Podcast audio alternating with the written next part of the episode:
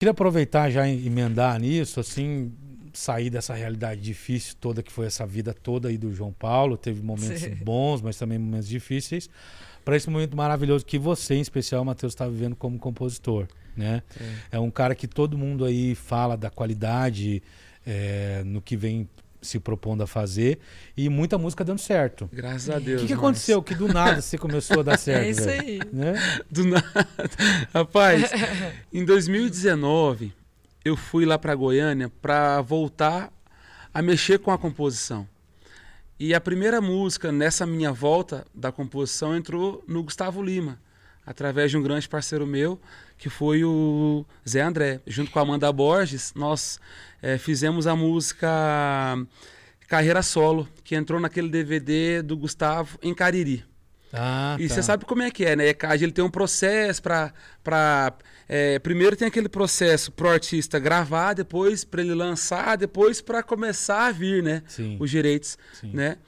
E, e começou a vir para mim bem na época da pandemia. Então, assim, então foi ali Ajudou, né? em 2020, a pandemia foi em março, ele gravou em 2019, então, ou seja, foi um processo ali de quase um ano, ou até um ano, para começar a vir para mim.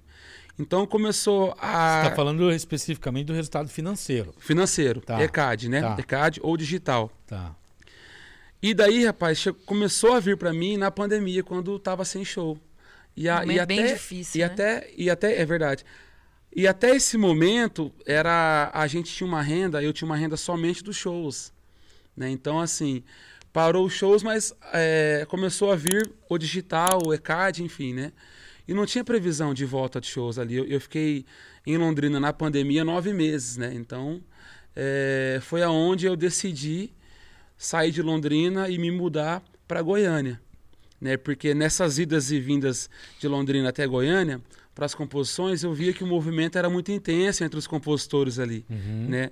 É, vários grupos, vários artistas, Todos os escritórios, dias, hein? todos os dias, né? Tratando aquilo como um trabalho mesmo, né? De segunda a sexta, ou enfim, tem, tem alguns compositores lá que não param, né? São todos os dias, vários turnos, né? Então eu vendo essa movimentação, eu, eu, eu percebi que de Londrina para lá iria, iria fazer eu, eu continuar nessa caminhada da composição, ia ter essa outra renda, né, para mim, porque os shows não tava tendo. Uhum. E daí foi onde eu, eu me mudei para lá e daí começou a surgir várias pessoas maravilhosas lá, vários compositores. A Mariana acompanhou ou não? A Mariana não, não, me cara, acompanhou. bem nessa fase, foi bem engraçado, né? É, eu engravidei, né? Eu já estava casada É. já há um tempo. E aí já tinha completado 30, né? Falei, meu Deus do céu, acho que chegou meu momento, né? A mulher tem esse momento também, né, Márcia? E aí, aguardando ali, a gente gravou esse DVD, não tava grávida ainda, né, em 2020. Aí numa live, eu tava até, né, brincando, numa live que foi que eu descobri, enfim, e foi bem no meio da pandemia. Então, Nossa. enquanto o Matheus mudou pra lá, eu tive a minha filhinha, né? Então eu fiquei É. ainda em Londrina, porque ainda muito apoio, a gente precisa de muita rede Claro, de apoio. claro. Então ali É. morando do lado dos meus pais, então minha mãe me ajudou muito nesse nesse começo, né, da, da, da minha filha. E, e foi bom porque assim, acabou cada um podendo cuidar do seu ali, digamos, É, né? É. tendo esse momento, mas assim, É. a gente ainda se encontrou muito por conta das lives. É, teve muita Teve live. aquela pequena volta no fim do ano ali de 2021. Foi, mas não foi, né? Foi, mas não É, foi de foi, acústico. É. Fizemos É. muito acústico com barrigão, então assim, né? Teve esse, esse momento do nossa, né, mundos diferentes ali, né? Que a gente É teve. isso aí.